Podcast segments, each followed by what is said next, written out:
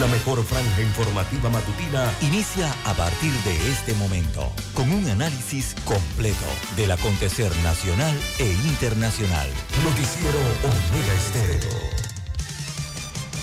Omega Estéreo Noticias.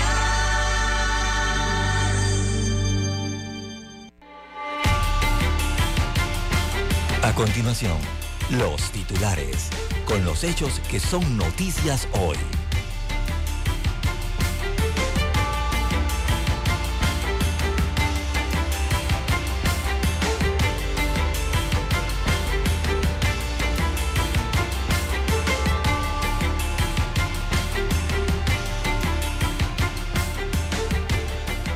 Fiscalía apunta a Martinelli en sus alegatos de fondo. De acuerdo con los argumentos de la Fiscalía, Ricardo contactó y captó contratistas estatales para que aportaran dineros para la compra de EPASA. También para hoy, señoras y señores, el MIDA da seguimiento a denuncias por presunto mal manejo de fondos. Senafrón decomisa 300 tucas de cocobolo y aprenden a nueve extranjeros por este delito.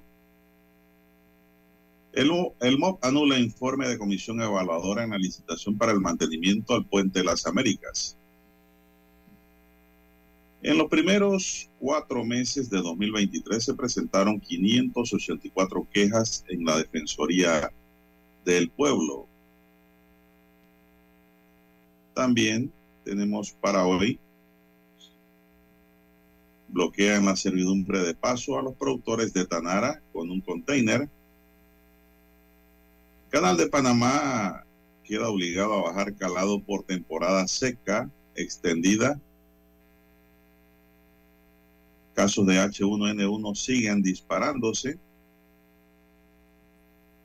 Abatidos tres sujetos presuntos asaltantes fueron abatidos por el Senafrón en la provincia de Darién. También para hoy, eh, mató al médico chiricano y a tres colombianos más. Dentro de los titulares también tenemos, señoras y señores, para hoy, que a balas atacan a joven que muere en centro de salud. Contagio de COVID se dispara al 10.3%. También tenemos eh, para hoy, señoras y señores, le revocan la medida cautelar que le habían dado a alias Macarrón y a Jaime Cañón y quedan detenidos. También, amigos y amigas, policía reabre a la fuerza de paso vehicular por la vía transísmica luego de que fue cerrada por estudiantes. Administración de Bomberos vuelve a llamar a diálogo y la reflexión. Amigos y amigas, estos son solamente titulares. En breve regresaremos con los detalles de estas y otras noticias. Estos fueron nuestros titulares de hoy. En breve regresamos.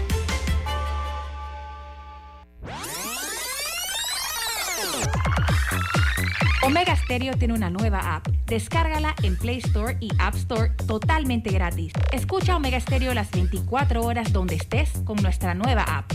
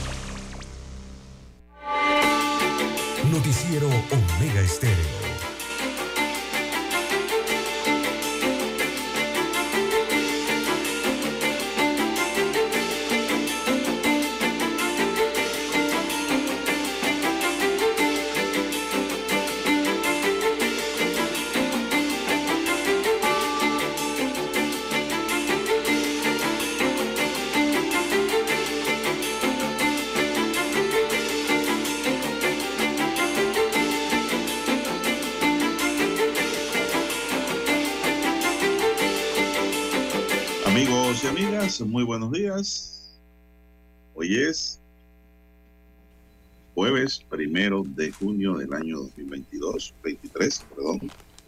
En el tablero de controles me acompaña Daniel Arauz Pinto. Le saluda Juan de Dios Hernández Sanur para presentarle las noticias, los comentarios y los análisis de lo que pasa en Panamá y el mundo.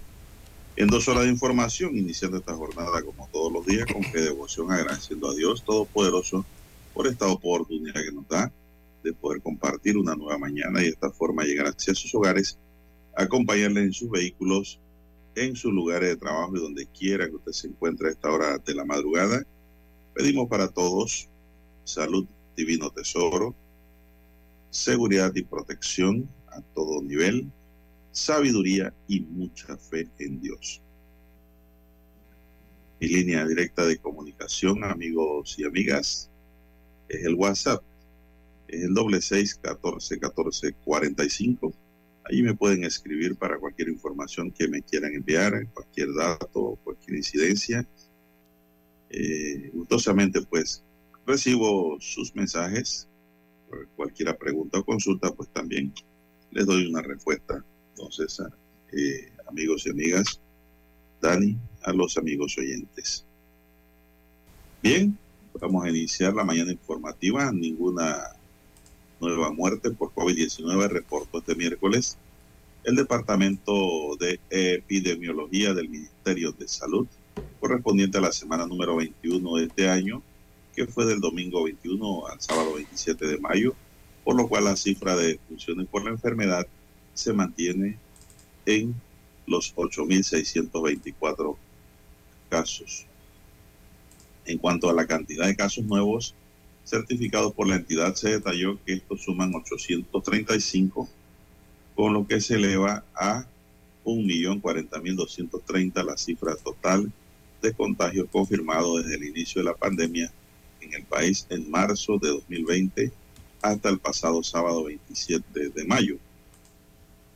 Eh, por su parte, para esta última, este último periodo de análisis, la positividad semanal se elevó a 10.3% después de la aplicación de 8.078 pruebas diagnósticas para detectar el COVID-19, ya que durante la semana anterior esta fue de 8.9%. En tanto que al cierre de la semana epidemiológica, el MINSA contabilizó 751 casos activos, de los cuales 695 personas se reportaron en aislamiento domiciliario, 56 hospitalizadas en salas regulares y solo cero unidades de cuidados intensivos. Para esta semana también se reportó que un total de 766 pacientes lograron recuperarse tras haberse contagiado con el virus, con lo cual se eleva a 1.039.395 la cantidad de personas que sobrevivieron a esta enfermedad. Finalmente, entre los cinco corregimientos con más casos confirmados durante toda la semana, figuran San Francisco, así es, con 35 casos, 24 de diciembre con 29, Ernesto Córdoba Campo con 27, Pacora con 25 y Juan Díaz con 25.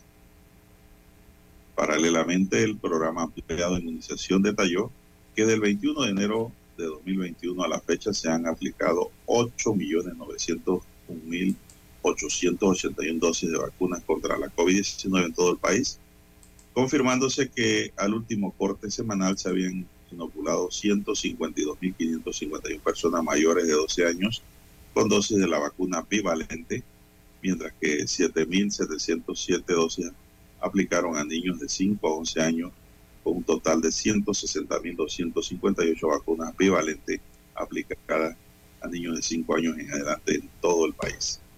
Buenos días, don César, ¿cómo amanece? Muy bien, don Juan de Dios. Amaneció lloviendo hoy. ¿Cómo está el clima? Bueno, cae lluvia, cae lluvia sobre Ciudad de Panamá en diferentes sectores, eh, lluvia de diversa intensidad, eh, don Juan de Dios. Y viendo que en el reporte eh, de la semana epidemiológica sobre el COVID-19, bueno, los contagios mm, subieron, don Juan de Dios, por lo menos el porcentaje, ¿no? 10.3% según usted leyó Eh, así que hay 835 casos eh, y durante la semana entonces eh, no hubo defunción, que es lo positivo, y los decesos se mantienen en 8.624. hay 695 enfermos en aislamiento domiciliario con 56 hospitalizados en sala, pero entonces aumenta el porcentaje de positividad, 10.3 es el promedio. Así que bueno, don Juan de Dios, hay que seguir cuidándose. Recordemos que hemos estado en unas semanas, eh, bueno, diría ya mes, más de un mes o dos meses, en periodo de transición de las temporadas, eh, tanto de la seca a la temporada lluviosa. Y bueno, esta, durante estos periodos van, evidentemente aumentan, ¿no? Los que son las enfermedades respiratorias. Y recordemos que el COVID-19 forma parte de esas familias de las enfermedades eh, respiratorias, así como otros eh, resfriado, influenza y otra serie de enfermedades que afectan los aparatos respiratorios.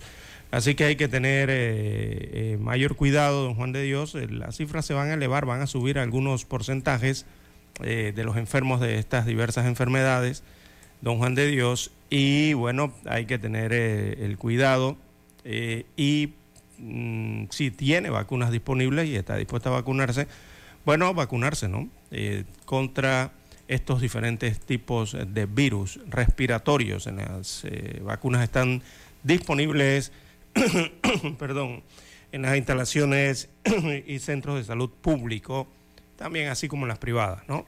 Pero están disponibles, que es lo mejor de todo. Así que ya lo sabe, don Juan de Dios.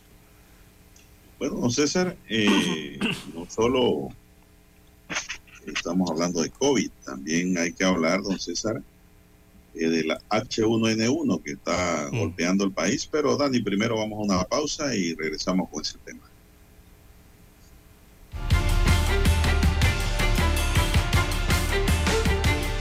Para anunciarse en Omega Estéreo, marque el 269-2237 con mucho gusto le brindaremos una atención profesional y personalizada. Su publicidad en Omega Estéreo. La escucharán de costa a costa y frontera a frontera. Contáctenos 269-2237. Gracias.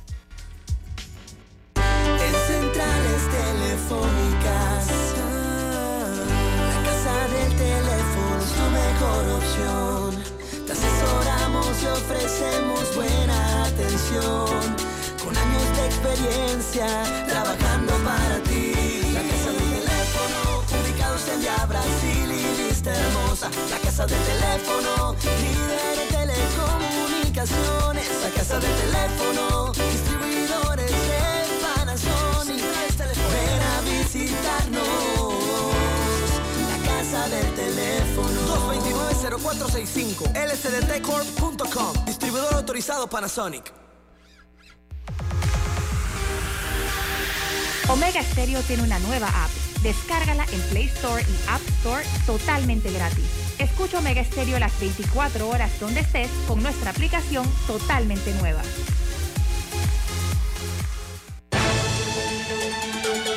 La información y el análisis en perspectiva de lunes a viernes, de 7.30 a 8.30 de la mañana.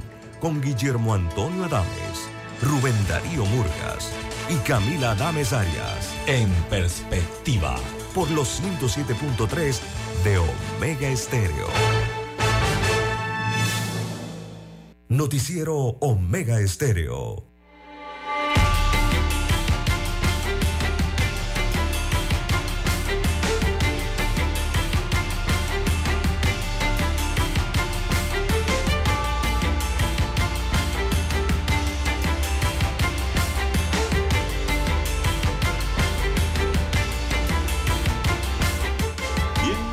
Seguimos, señoras y señores, como le había indicado.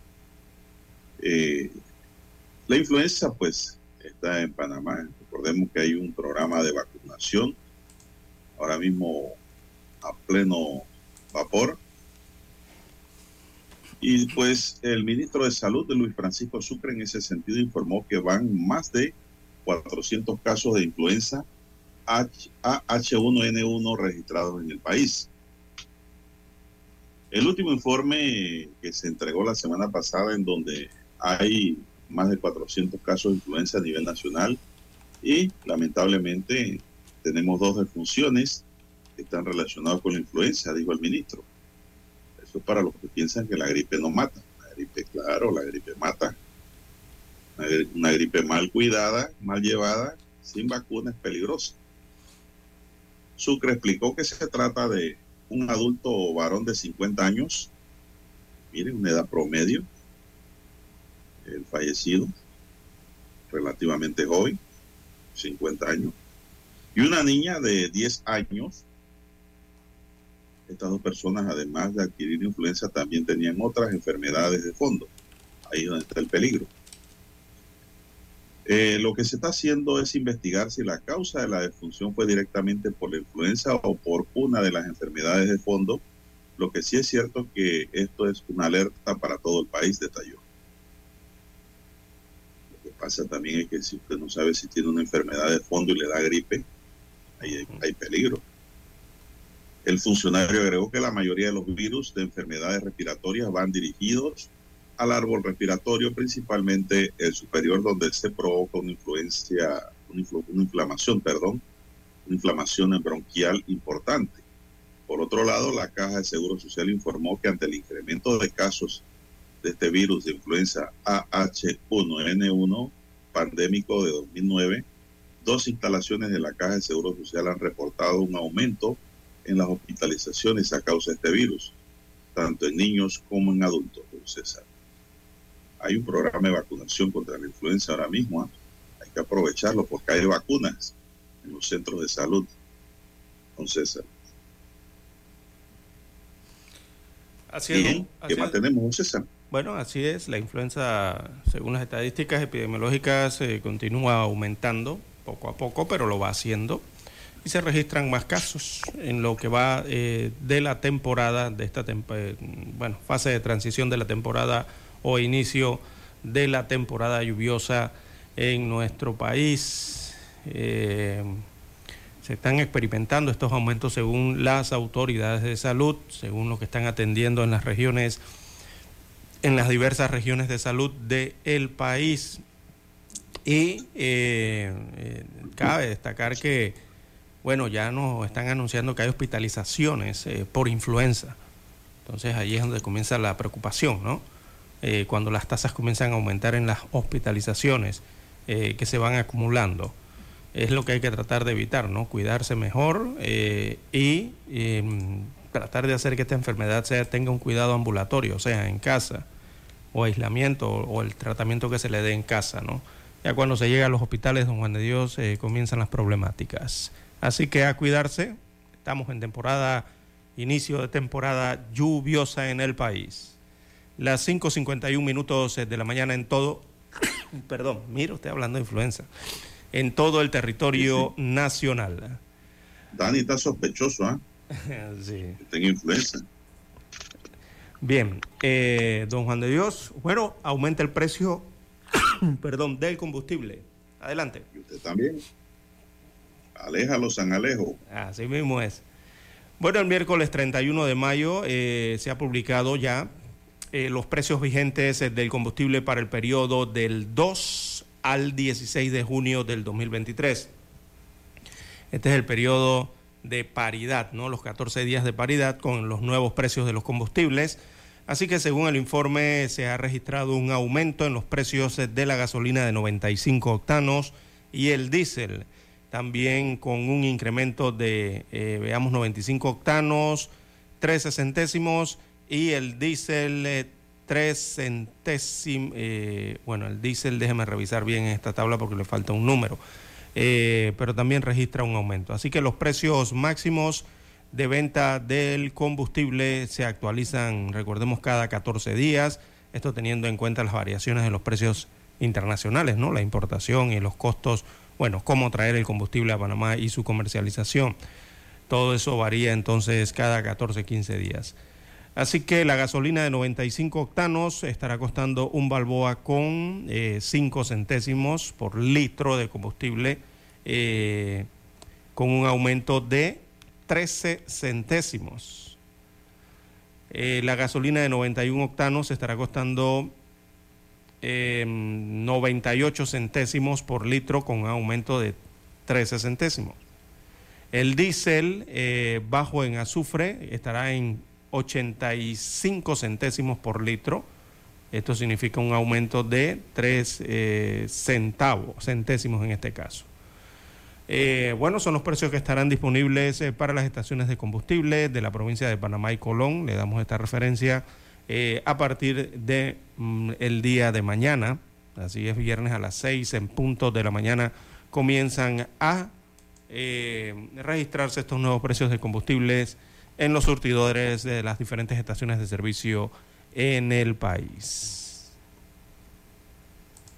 Bueno, don César, por tercera semana consecutiva, miembros de la Asociación Universitaria Reforma Estudiantil de la Universidad de Panamá salieron a protestar a la vía transísmica en contra del alto costo de la vida y en rechazo al nuevo contrato minero igual que en protestas anteriores, se pudo observar a, un grupo de estudiantes ondeando banderas o banderolas y pancartas con mensajes alusivos a su tema de lucha.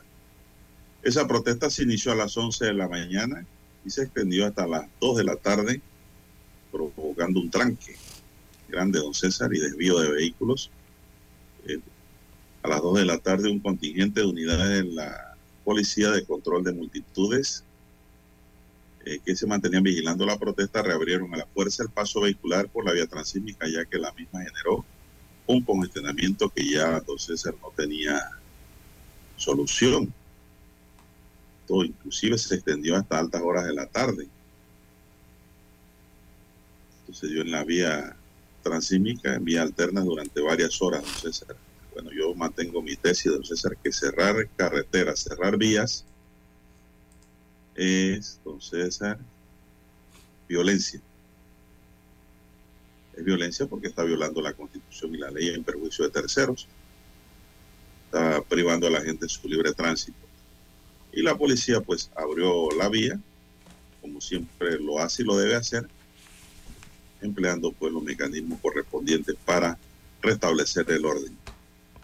Esto ocurrió ayer en la vía transímica, don César. Bien, las 5.55 minutos de la mañana en todo el territorio nacional. Bueno, nos preguntan en cuanto al, bueno, aquí en las redes inmediatamente nos hacen la pregunta en cuanto a los precios del combustible, eh, cuánto aumentaron. Bueno, que aquí en Panamá tienen la tendencia, ¿no? Todavía de que los galones en vez de los litros. Y no los preguntan. a mí me gusta hablar de galones. sí, bueno, la, numeración, de, perdón, la medición oficial es en litros, ¿no? Por eso uno las da en litros. Eh, pero la costumbre ha quedado de los galones, así que vamos a repetirse la, información ahora en galones, don Juan de Dios, para el amigo oyente que nos está eh, solicitando. Lo único que ha ocurrido es que las gasolinas de 91 y 95 octanos aumentan 13 centésimos por galón cada una. La de 95 13 centésimos de aumento por galón y la de 95 eh, también 13 centésimos de aumento por galón. Ambas aumentan 13 centésimos por galón. Y el diésel entonces aumenta 3 centésimos, 3 centésimos o 3 centavos como le conocemos en Panamá, por galón aumenta el diésel. Así que ahí están básicamente los dos precios, ¿no? De, las tres, de los tres combustibles. Por cada galón que usted a partir de mañana le echa al vehículo, de 95 octanos son 13 centavos más por cada galón y 3 centavos más por cada galón de diésel.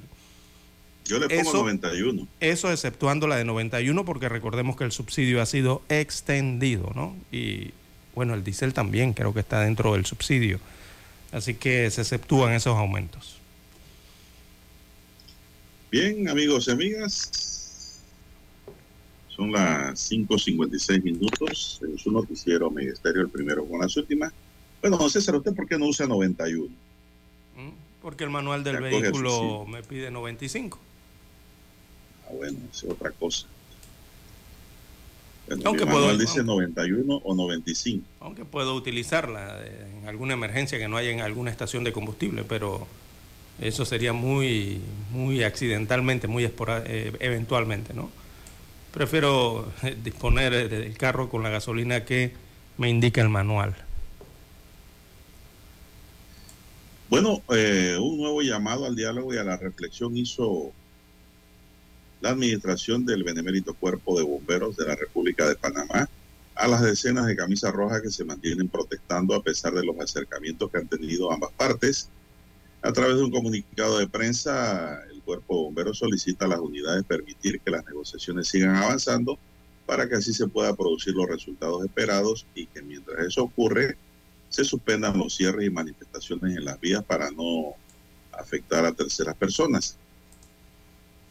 De igual forma, la entidad solicita a los uniformados retomar las actividades reguladoras y regulares y en especial el servicio que se brinda a la ciudadanía. Alegan que a pesar de haber entrado hace poco esta administración comprometida a seguir buscando soluciones a los temas pendientes, por lo que reiteraron su disposición a seguir en la mesa de trabajo hasta que alcancemos un acuerdo definitivo que cumpla con las aspiraciones de todos. Eh, ayer, ayer, eh, perdón, ayer, miércoles, hubo reunión de seguimiento con representantes del sindicato de los bomberos en medio de la cual se elaboró un acta que mejora el decreto que lo rige y que debe ser firmado por el presidente Laurentino Cortizo, mismo que pues el mayor Cruz Gómez, secretario general de la agrupación sindical, se refirió como un documento más sin compromiso, que es lo que esperan compañeros, ellos esperan compromisos. Los bomberos llevan dos semanas protestando en espera de que se cumpla con el pago adeudado a más de mil camisas rojas que han sido ascendidos y se les dote de equipo nuevo y reacondicionen las estaciones, don César. Bueno, hay mucha gente, don César, que apoyan lo que usted ha dicho, de que ellos no deben protestar utilizando los equipos del Estado. Claro que no. Eso no. Si me han escrito. No debe ser. Los oyentes, que si van a protestar, que protesten con su camisa roja nada más. Exacto. No malgasten el combustible y le den uso a los equipos en protesta, que eso no es para ese fin. Porque desvirtúan, don Juan de Dios. El problema es que desvirtúan. Claro, el problema con eso es que si usted utiliza los equipos, que son de socorro, en este caso de emergencia, utiliza los vehículos, los propios equipos eh, para bloquear calles, bloquear aceras, para eh, perjudicar eh, aún más el congestionamiento vehicular que se genera, no sé, los tranques que se generan a lo largo del día. Y peor aún, si utiliza un equipo bueno, en los bomberos no se ve la raya amarilla, pero todos sabemos que son vehículos pagados con los impuestos del Estado, son vehículos del Estado. Y usted bloquea una calle, don Juan de Dios, con estos enormes camiones, eh, que son eh, comprados con todos nuestros impuestos. Entonces usted lo que hace es desvirtuar básicamente eh, la protesta, ¿verdad? Porque está utilizando equipos del Estado, equipos de toda la ciudadanía, para afectar a la ciudadanía, don Juan de Dios. Entonces, si van a protestar, eh, lo mejor que considero yo sería, eh, digo, si la protesta es de ustedes como profesionales, como funcionarios o servidores públicos, entonces proteste usted físicamente. Vaya usted, o sea, el bombero, vaya y haga la protesta. Si quiere cerrar la calle, vaya y ciérrala usted. No tiene por qué estar eh, colocando equipos de emergencia para bloquear aceras o calles o equipos rodantes de emergencia sacándolo de las estaciones en donde deben reposar por si hay alguna emergencia y utilizarlos para bloquear calles. Eso, eso para mí. Bueno, don César, el problema aquí, yo no sé si ellos están asesorados por algún abogado, don César, los protestantes, porque el problema aquí de fondo, ante lo que se ha planteado, es de que les pudieran abrir hasta procesos penales por peculado de uso. Esos equipos no son para ese tipo de uso, son para otras clases de uso y le pudieran estar aplicando una investigación y condena como ocurrió en el caso Guzzi, del perrito. ¿Se acuerdan, amigos y amigas? Es que pierde legitimidad la protesta. A, cuidar a un perrito. Ahí hubo condena. Acá también puede haber el mismo, es la misma situación. Aunque sea protesta, aunque usted diga que es una protesta legítima, lo que usted quiera, los equipos no son para protestar. Proteste con su camisa puesta solamente. Evite ese problema con los bomberos que están en protesta. Hay que decir las cosas como son. Eh, los bomberos son personas que todo el mundo admira y quiere, pero también hay que decir las cosas como son, don César. Así mismo. Vamos a una pausa para escuchar nuestro himno nacional.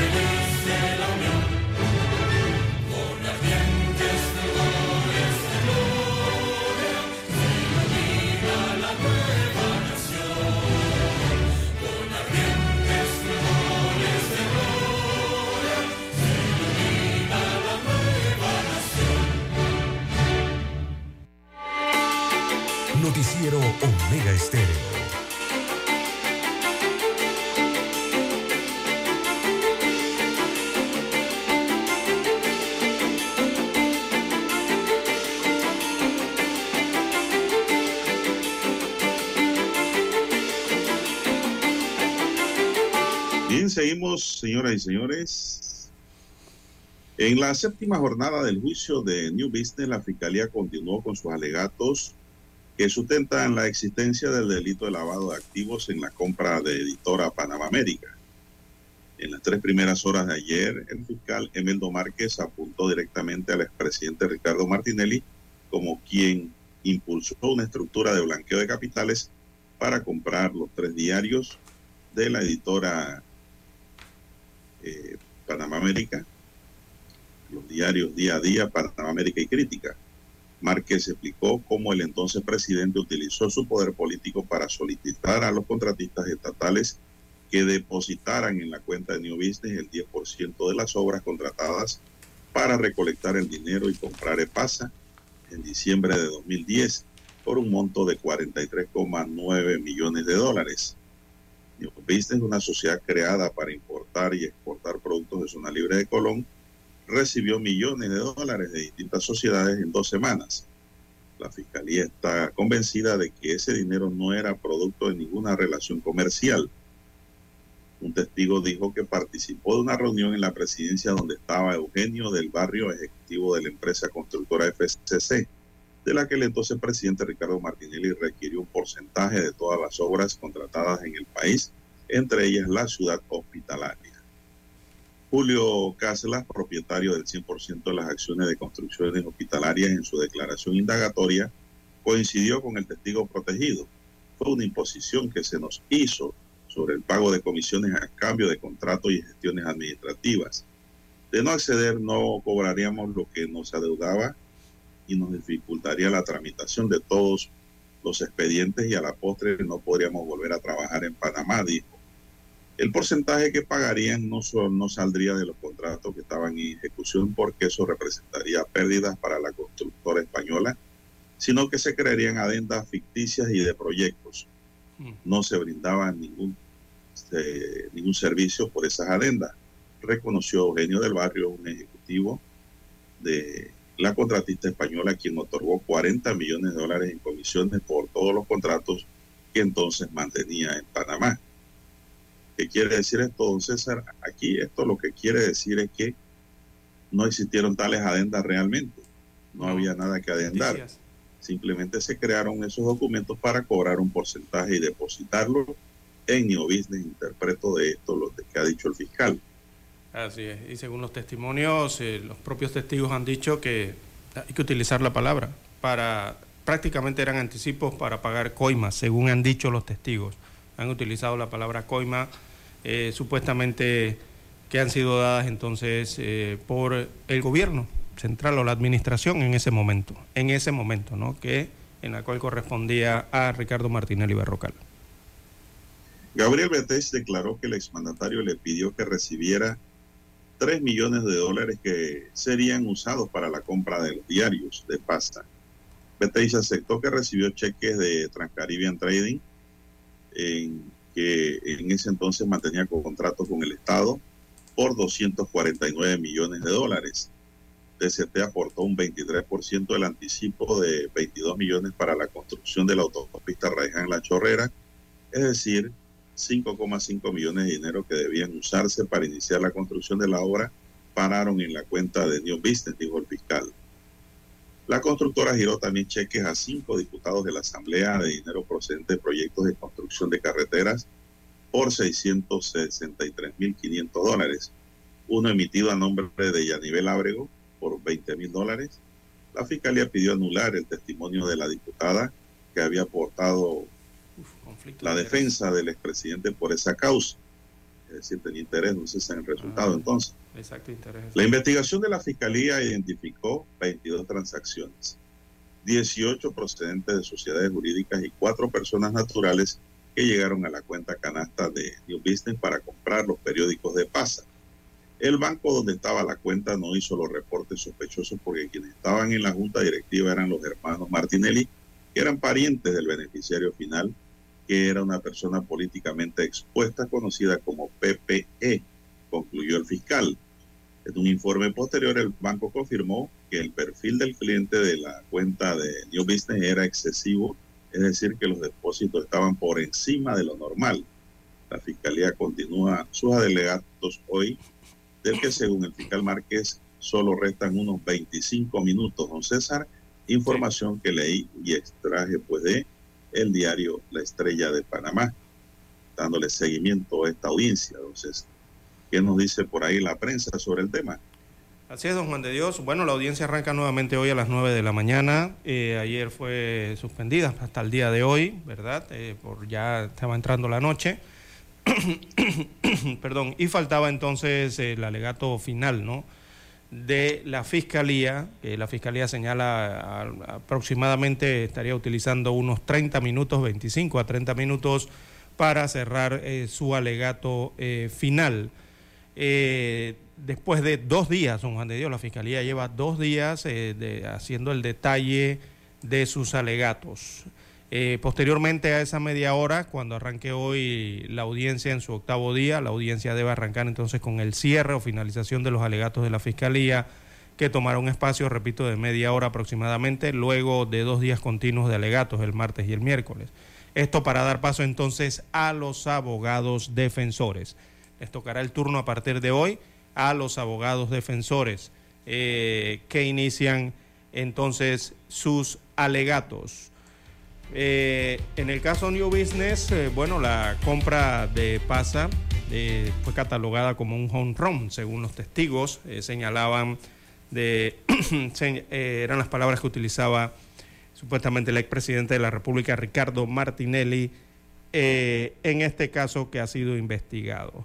y señalaba básicamente ayer la Fiscalía, don Juan de Dios, perdón, señalaba directamente a Ricardo Martinelli Berrocal y señalaban que el expresidente entonces exigía porcentaje de a los contratistas, perdón, exigía porcentaje a los contratistas para la compra de los diarios eh, Panamá América Día a Día y Crítica Libre, eh, los tres diarios que se editan en la empresa conocida como eh, editora Panamá América. Así que Márquez y Vargas, que son los fiscales, leyeron eh, extractos eh, de las confesiones de los imputados, también los colaboradores y también de testigos, y detallaron desde la Fiscalía entonces el rol de cada uno perdón, de los miembros en la red, que es lo que, perdón, a través de, eh, la transmisión en directo que se hace de este juicio, pues un juicio público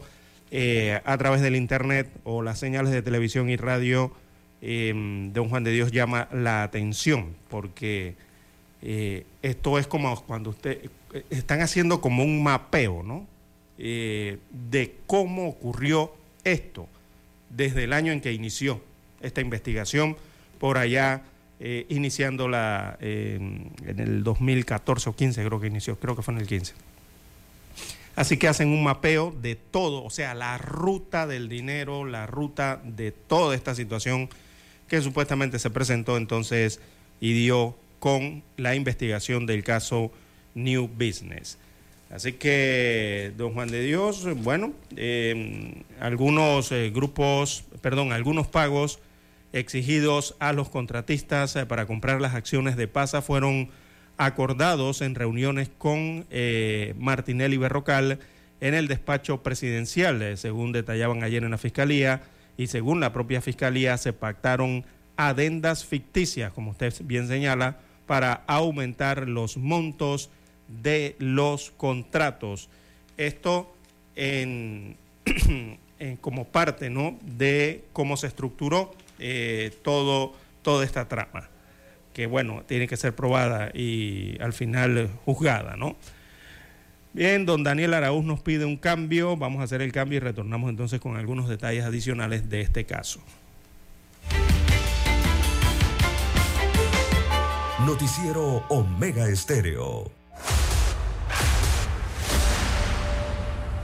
Desde los estudios de Omega Estéreo, establecemos contacto vía satélite con la voz de América.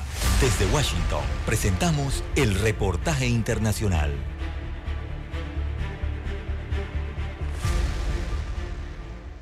El ministro de Relaciones Exteriores de China se reunió con el director ejecutivo de Tesla, Elon Musk, y dijo que las tensas relaciones entre Estados Unidos y China requieren respeto mutuo, al tiempo que transmitió un mensaje de tranquilidad de que las empresas extranjeras son bienvenidas en su país. Las relaciones entre Estados Unidos y China están especialmente tensas después de que Washington derribara un globo chino que se cree que estaba reuniendo información de inteligencia y advirtiera a Beijing que no suministre armas a Rusia para su guerra contra Ucrania. El Wall Street Journal informó que China rechazó una solicitud para que su ministro de Defensa se reúna con el secretario de Defensa de Estados Unidos cuando ambos estén en Singapur este fin de semana.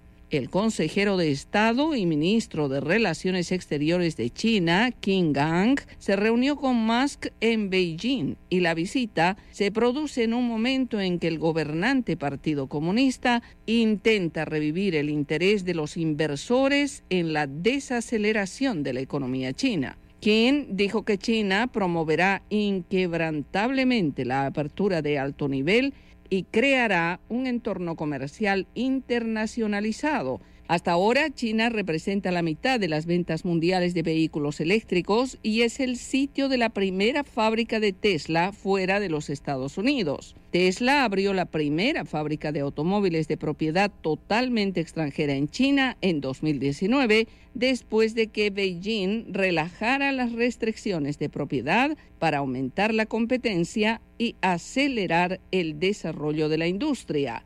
La declaración citó a Musk diciendo que Tesla estaba dispuesta a expandir su negocio en China y se opone al desacoplamiento. Tesla no emitió ninguna información sobre la visita de Musk a China. Yoconda Tapia, Voz de América, Washington. Escucharon vía satélite desde Washington el reportaje internacional. Noticiero Omega Estéreo.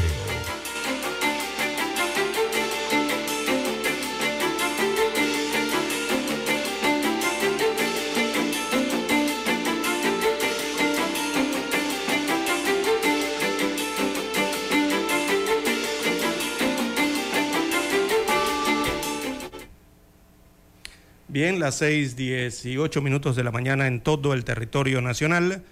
Bueno, en este caso, New Business, eh, los fiscales eh, también mostraron eh, la declaración rendida durante el juicio por Gabriel Betesh Betesh, quien narró que fue contactado por el expresidente Martinelli para que recibiera fondos provenientes de Transcaribbean Trading TST los cuales fueron depositados posteriormente a la cuenta o a la canasta New Business.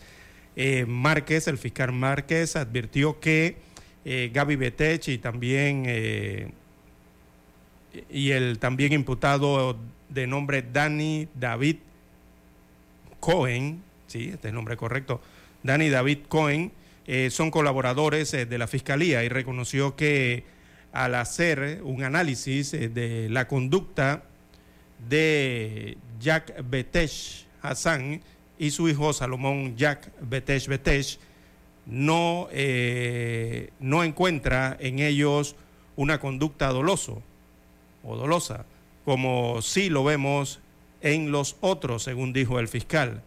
De hecho, el propio Gaby Betesh dijo en su declaración que los dineros que aportó eh, su padre, Jack Betesh Hassan, fue en calidad de préstamo, porque él eh, se lo pidió y que para su avanzada edad eh, desconocía las razones de las transacciones que estaban haciendo con New Business. Así que parte de lo que ayer explicaban los fiscales, que hablaron entonces también de los directivos de FCC, a los cuales ya usted se refirió eh, don Juan de Dios, y eh, la parte que tuvo que ver con eh, Dani Ochi y también TST. al respecto, el fiscal Márquez también procedió a, a la... Esto viene siendo la individualización, ¿verdad?, de los cargos de Daniel Ochi 10 de TST. Esta es la empresa que aportó los fondos eh, provenientes contratos con el Estado para la construcción de la autopista Arraiján-La Chorrera eh, para la compra entonces de PASA, supuestamente. Así que recordó Ochi esta llamada, recordó eh, a juicio,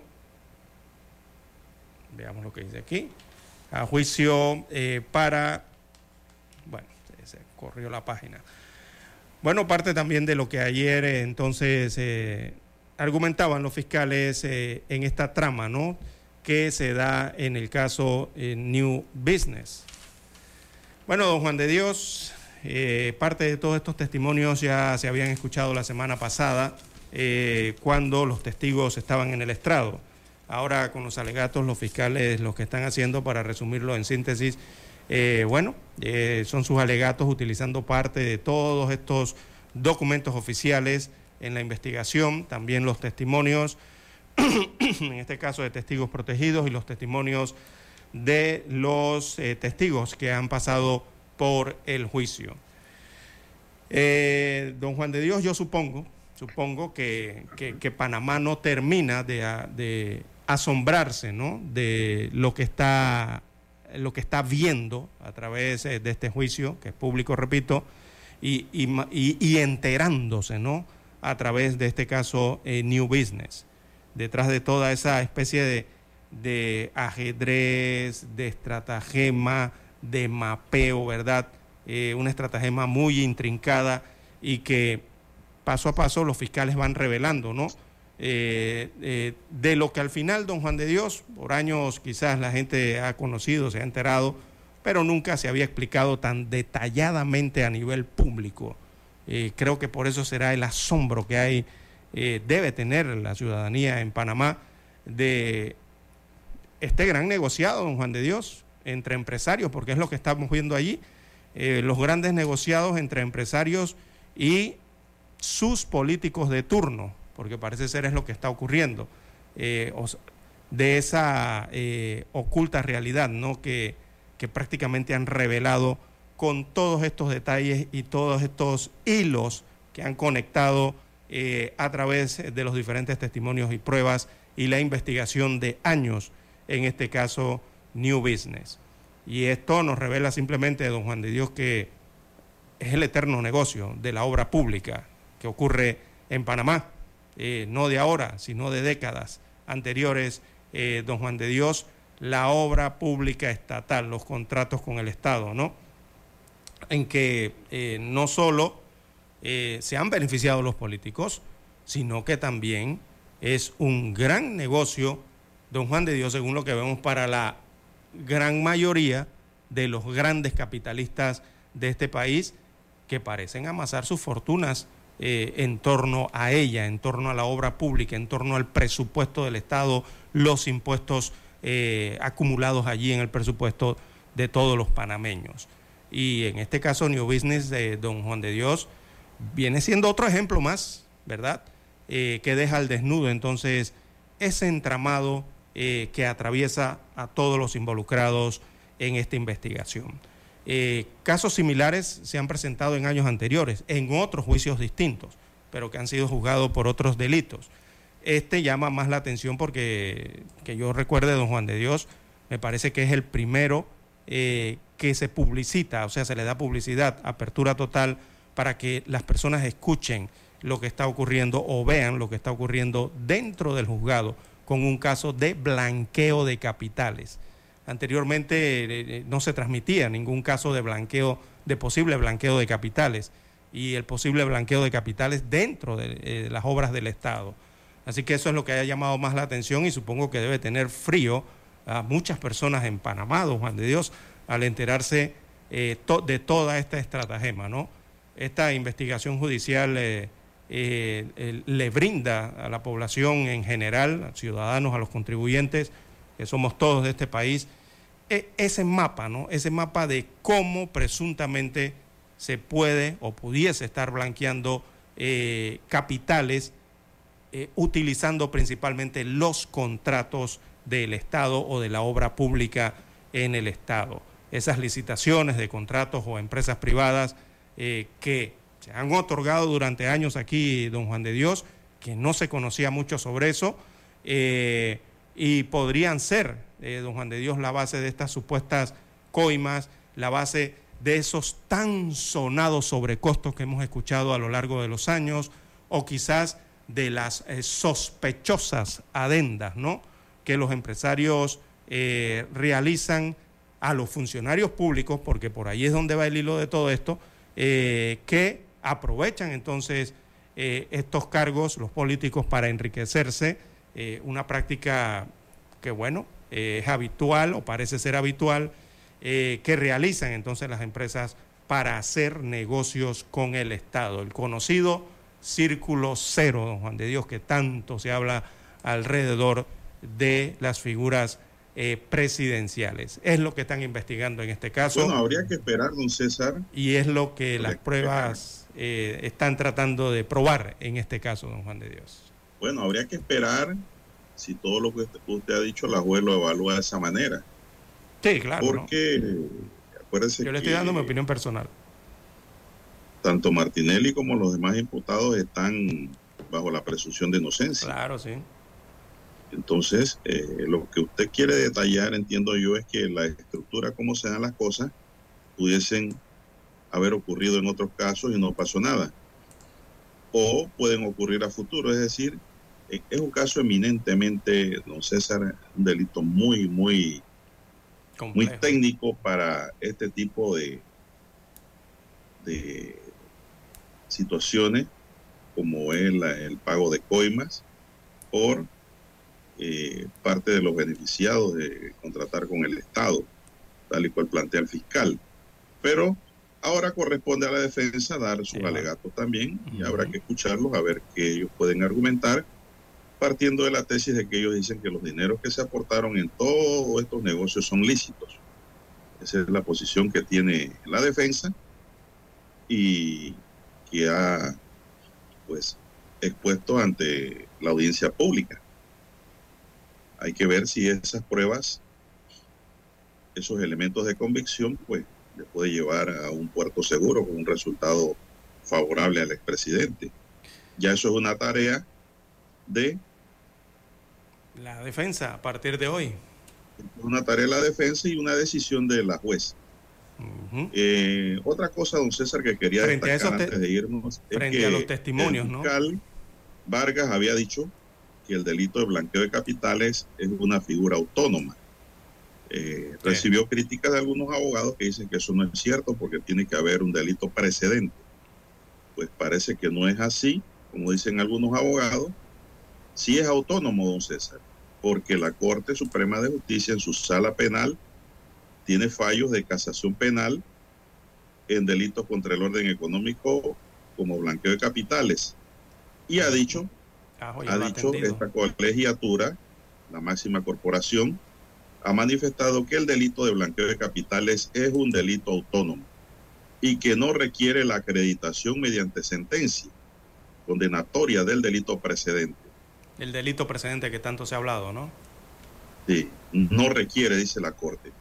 Así el blanqueo de capitales es identificado como el procesamiento de ingresos delictivos con la finalidad de encubrir su origen ilegal, permitiendo ocultar y hacer legítimas las ganancias que provienen de múltiples actividades ilícitas tales como narcóticos, secuestro, extorsión, tráfico de armas, etc. Dice la Corte, el delito de blanqueo de capitales persigue la realización de operaciones financieras y comerciales con la finalidad de conceder a bienes adquiridos de forma ilícita, apariencia lícita, atentando contra la economía nacional como bien jurídico tutelado. Esta máxima Corporación de Justicia vía jurisprudencial ha señalado que se trata de una conducta autónoma que no requiere que medie sentencia condenatoria por delito previo para que se constituya en un indicio contra el sindicado. No obstante, sí se requiere de indicios que permitan deducir la existencia de un delito previo de los consagrados en el artículo 389 del Código Penal. Esto también lo dice la Corte en un fallo del 27 de noviembre de 2014 y tomado en el fallo que fue ponente José Ayú Prado eh, Canales el 25 de mayo de 2018 en una materia de casación penal, en un expediente que está en los archivos judiciales con el número 832G, con César. Entonces, en conclusión, si es autónomo, don César. No requiere una condena previa para ser investigado y procesado. Y la Corte lo ha dicho, porque el, texto así es. Entonces, por eso es que y lo curioso, Y lo curioso, don César, es que lo dijo un magistrado que nombró Martinelli. También. Mire, por eso es que no se puede por eso es que en esos juicios no se puede andar con la pregunta esa que tanto ha sonado y se ha vuelto famosa. Usted vio que usted hizo, Exactamente. eso no es para ese tipo de juicio, don Juan de Dios. Eso es para, eso es para robo. Exactamente. Entonces, entonces, no se puede andar preguntando si lo han visto entregar, hacer o aquello u otro. Eh, y los abogados lo saben, ¿verdad? Saben que el delito de blanqueo de capitales es alguien que trata de ocultar algo. Entonces, ¿tú cómo vas a preguntar si lo viste? a, los testigos. ¿Usted lo vio? ¿Usted? Pero si lo que tratan es de ocultarlo, lo, que cometen ellos, esto, eh, lo que tratan es de ocultarlo, lo que tratan es de esconder, esconder toda esa trazabilidad, ¿no? Eh, qué bueno que haya traído a colación entonces esto que dice la Corte Suprema de Justicia, porque significa que ya esto ha sido tratado anteriormente y, nos da más luces sobre eh, cómo puede desarrollarse entonces este juicio. Don Juan de Dios, hay que hacer una pausa para escuchar los periódicos. Noticiero Omega Estéreo. Para anunciarse en Omega Estéreo, marque el 269-2237. Con mucho gusto le brindaremos una atención profesional y personalizada. Su publicidad en Omega Estéreo. La escucharán de costa a costa y frontera a frontera. Contáctenos 269-2237. Gracias. La información y el análisis en perspectiva. De lunes a viernes, de 7.30 a 8.30 de la mañana. Con Guillermo Antonio Adames, Rubén Darío Murgas y Camila Adames Arias. En perspectiva. Por los 107.3 de Omega Estéreo.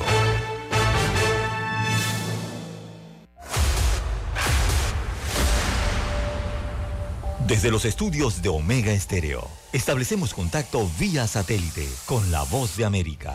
Desde Washington, presentamos el reportaje internacional.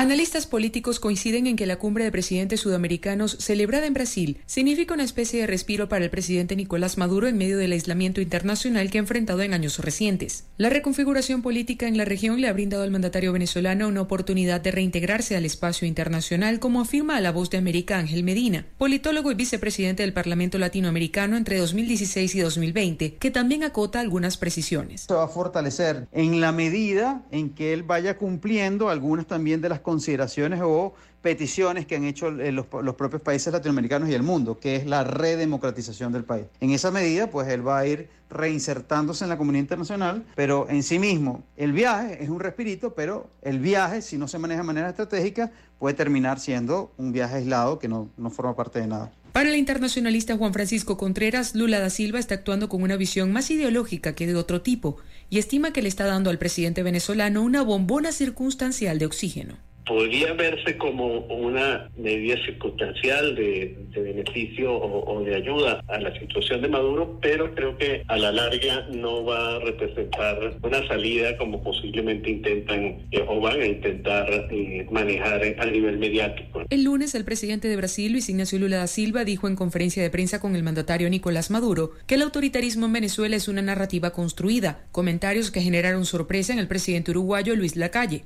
tal y como dijo en un video. La calle sostuvo que no se puede tapar el sol con un dedo respecto a la situación de derechos humanos y respeto a las instituciones en Venezuela. Carolina Alcalde, Voz de América, Caracas.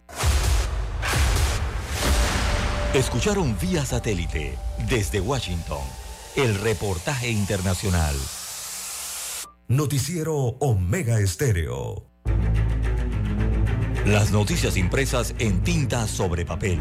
Con ustedes. Escuchando el periódico. Los titulares de las primeras planas de los diarios estándares de circulación en Panamá.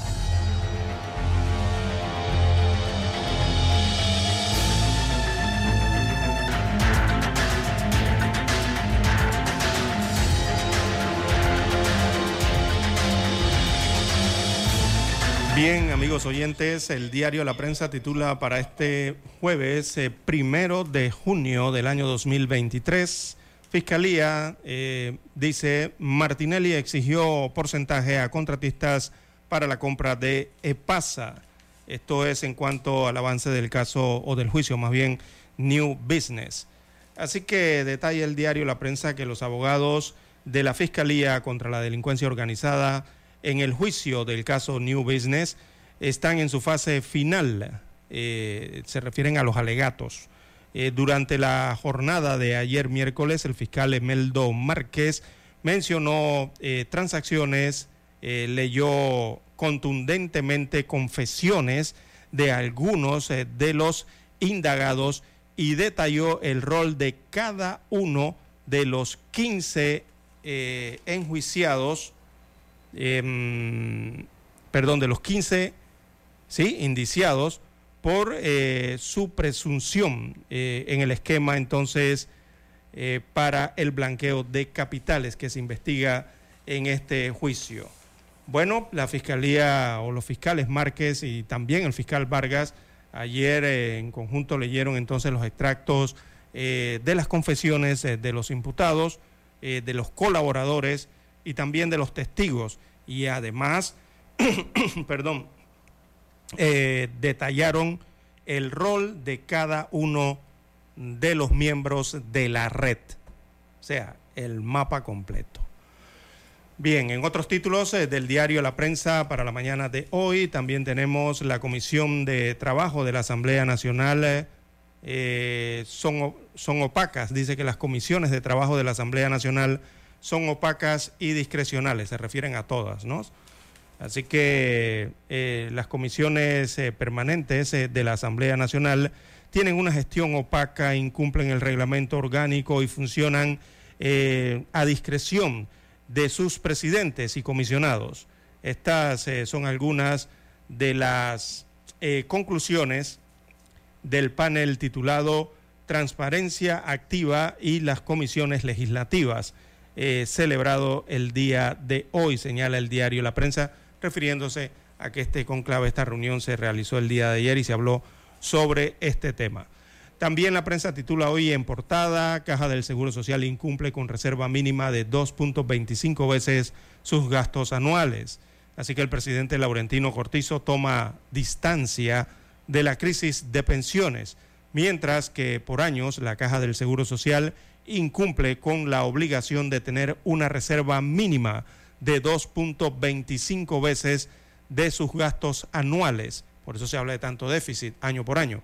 Este año eh, se acaban las reservas y el pago de pensiones supera los 2 mil millones de dólares. Esa es la cifra a la que hay que enfrentarse o tiene que enfrentarse el Seguro Social año con año, ¿verdad? Para poder pagar las pensiones y las jubilaciones. Los cálculos indican que las reservas eh, para ese plan se estarían acabando este año, estarían feneciendo. Bien, eh, también en otros títulos eh, del diario La Prensa para la mañana de hoy, veamos rápidamente aquí en el doblez, dos proyectos para abastecer agua potable a Panamá Oeste. es un tema de suministro de esta utilidad.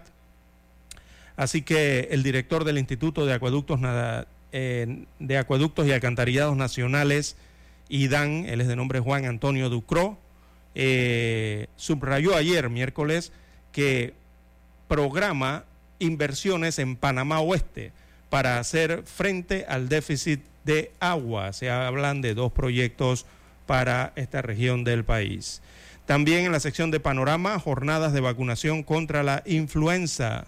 Hay vacunación a nivel nacional. En los deportes, el principal titular eh, saluden al rey de la Europa League. Así que hubo campeón el día de ayer. Eh, también en economía, exportaciones alcanzaron 258 millones de dólares en el mes de enero. Y la sección Vivir Más, bueno, aquí una serie de fotografías y titulan este reportaje Unión de Fuerzas en The Trilogy Tour. Destaca aquí un reportaje especial eh, de los cantantes de esta trilogía. Bien, son los títulos que presenta en portada hoy el diario La Prensa. Pasemos a revisar eh, los principales titulares que tiene en primera plana la estrella de Panamá. Bien, la estrella de Panamá para hoy nos dice, Fiscalía señala a Martinelli en sus alegatos por caso New Business. La Fiscalía continuó este miércoles con sus alegatos en la audiencia del caso Business, donde detalló los movimientos de los fondos que utilizó el entonces presidente Ricardo Martinelli para la compra de EPASA, de acuerdo con lo planteado por los fiscales. Se estableció la lesión cuando los anticipos de 5.05 millones para la obra adjudicada a TCT por el Estado fueron usados para otros fines. La compra de PASA, aseguró el fiscal Emeldo Márquez, fiscal superior.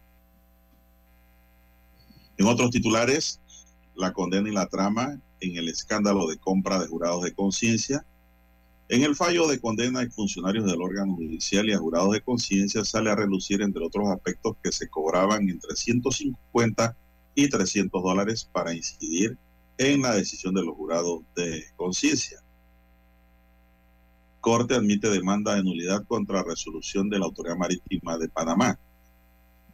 Nuevos agentes a la fila. El presidente Laurentino Cortizo juramentó a 502 nuevos agentes 49 mujeres y 453 hombres que se sumaron desde este miércoles a la Policía Nacional luego de haber terminado sus estudios en el Instituto Superior Policial Presidente Belisario Porras.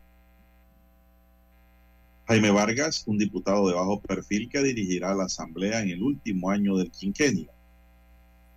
Recolección de firmas entra en su recta final a inicio e inicia el periodo de campaña de precandidatos.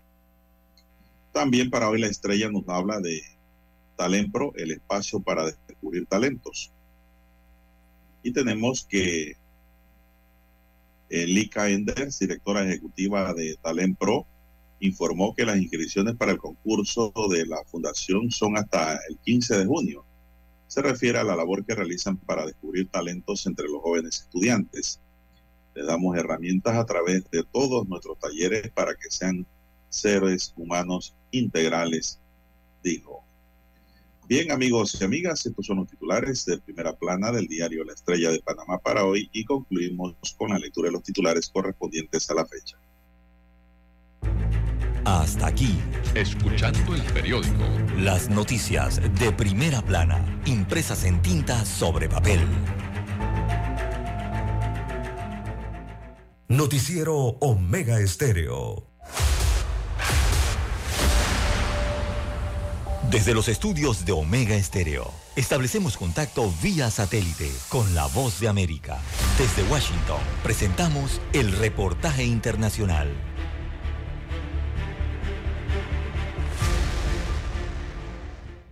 Brasilia se convirtió en la capital de América del Sur por un día. 11 de los 12 presidentes de la región asistieron a la cumbre de los países sudamericanos. Solo la líder de Perú, Dina Boluarte, que atraviesa una crisis política, envió un representante. El encuentro fue organizado por el presidente brasileño Lula da Silva con el objetivo de retomar la cooperación entre las naciones vecinas. América del Sur tiene un Producto Interno Bruto equivalente a 3 trillones y medio de dólares. La mitad de esta riqueza de la región proviene de Brasil. Por eso Lula quiere el protagonismo.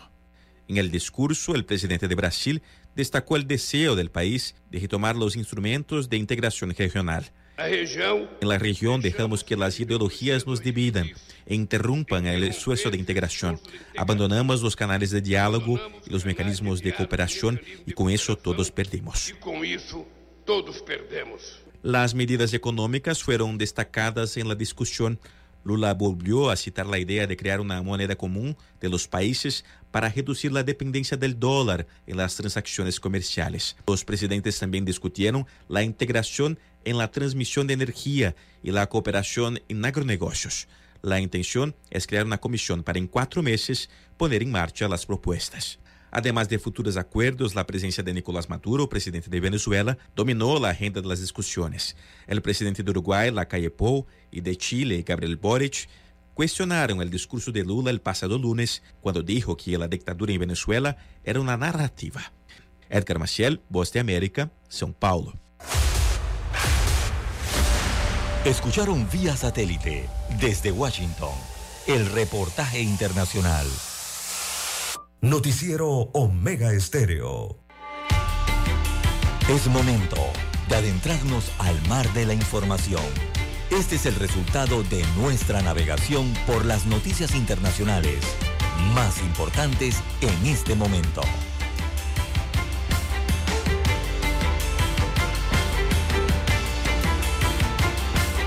Bueno, continuamos amigos y amigas. Ciudad de Panamá bajo amenaza de lluvias en las afueras, don César.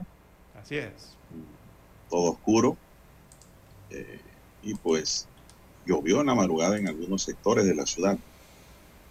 Eh, en el plano internacional, señoras y señores, tenemos que la Procuraduría colombiana sancionó con destitución e inhabilitó por 14 años para ejercer cargo público a Rodolfo Hernández, ¿recuerdan de este nombre?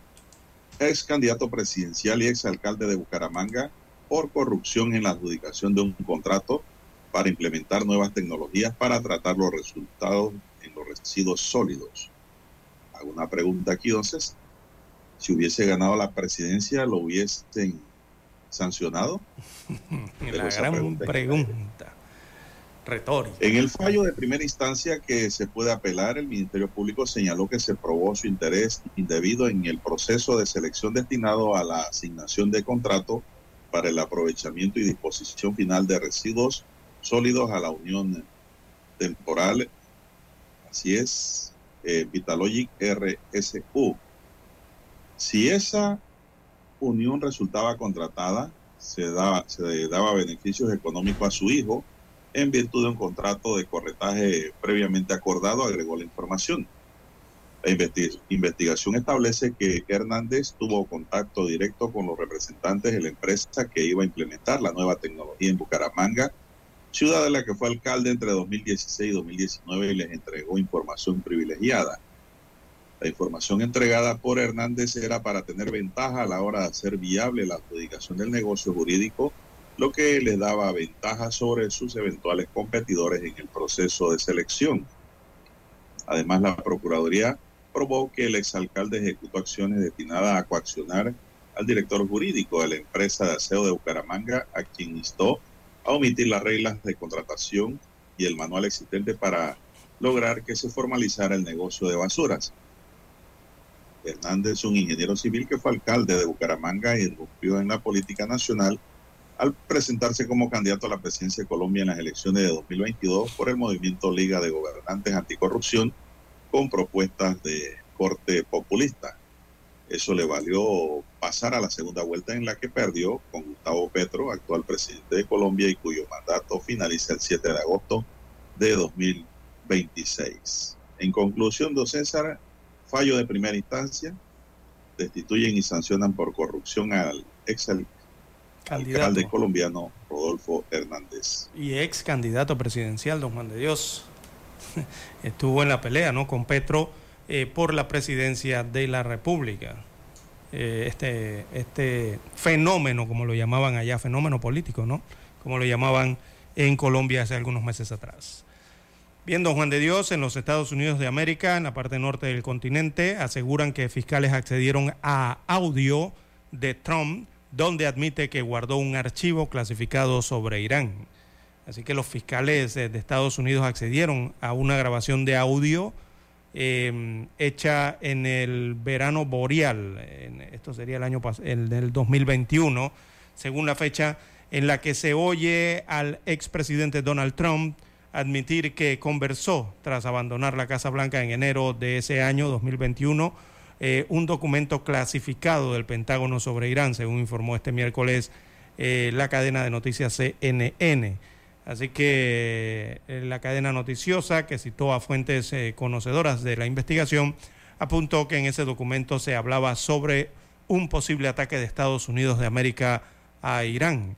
De esta forma, eh, se desmontaría el argumento esgrimido por Trump después que, de que el FBI incautara eh, de miles de documentos, la mayoría clasificados de su mansión de Mar-a-Lago en agosto del año 2022, de que él desclasificó toda esa información cuando aún era presidente. Así que de acuerdo con las fuentes eh, de la empresa noticiosa, la grabación revela que el exmandatario era consciente de que mantuvo consigo material clasificado después de abandonar la presidencia y en ella insinúa que le gustaría compartir esa información, pero que está al tanto de las limitaciones para desclasificar esos datos al ya no ser presidente. Así que nuevas revelaciones en este caso, eh, la información fue dada a conocer por CNN, que asegura que en el documento se hablaba sobre un posible ataque estadounidense a la República Islámica, específicamente Irán. Bueno, por otro lado, don César, acá en El Salvador, nos informan que la Fiscalía General de la República del Salvador presentó este miércoles la acusación penal contra cinco personas por la muerte de nueve aficionados en una estampida humana en el Estadio Cucatlán el 20 de mayo pasado. Inicialmente las autoridades gubernamentales informaron sobre la muerte de 12 aficionados, pero una representante de la Fiscalía, cuyo nombre no fue brindado por seguridad, indicó que son nueve y que se dio una información errónea porque no hay más. Las, investigaciones han determinado que hubo una negligencia en la organización del evento deportivo por parte de los involucrados, quienes estaban obligados a garantizar el desarrollo adecuado en una actividad de esta magnitud, indicó la Fiscalía General de la República. Explicó que los cargos atribuidos a los detenidos son homicidio culposo, lesiones culposas y estragos Además, indicó que la audiencia inicial contra los imputados se llevará a cabo el 2 de junio en el juzgado primero de paz de San Salvador. A la presentación de la acusación penal no fueron llevados los imputados, don César. Esa información viene de San Salvador, don César. Y lógicamente, don César, eh, fue una situación culposa la que se originó allí, ¿no? Eh, no hubo intención, no hubo dolo pero si hubo descuido y negligencia, por lo tanto el delito eh, endilgado es de orden culposo. Bien, don Juan de Dios, 6.53 minutos. Así es, 6.53 minutos de la mañana. Bueno, del otro lado del Atlántico, don Juan de Dios, en Europa, España específicamente, eh, Pedro Sánchez llama a evitar que España sea gobernada por alguien del estilo Trump o del estilo Bolsonaro, según dijo ayer eh, eh, a los medios de comunicación social.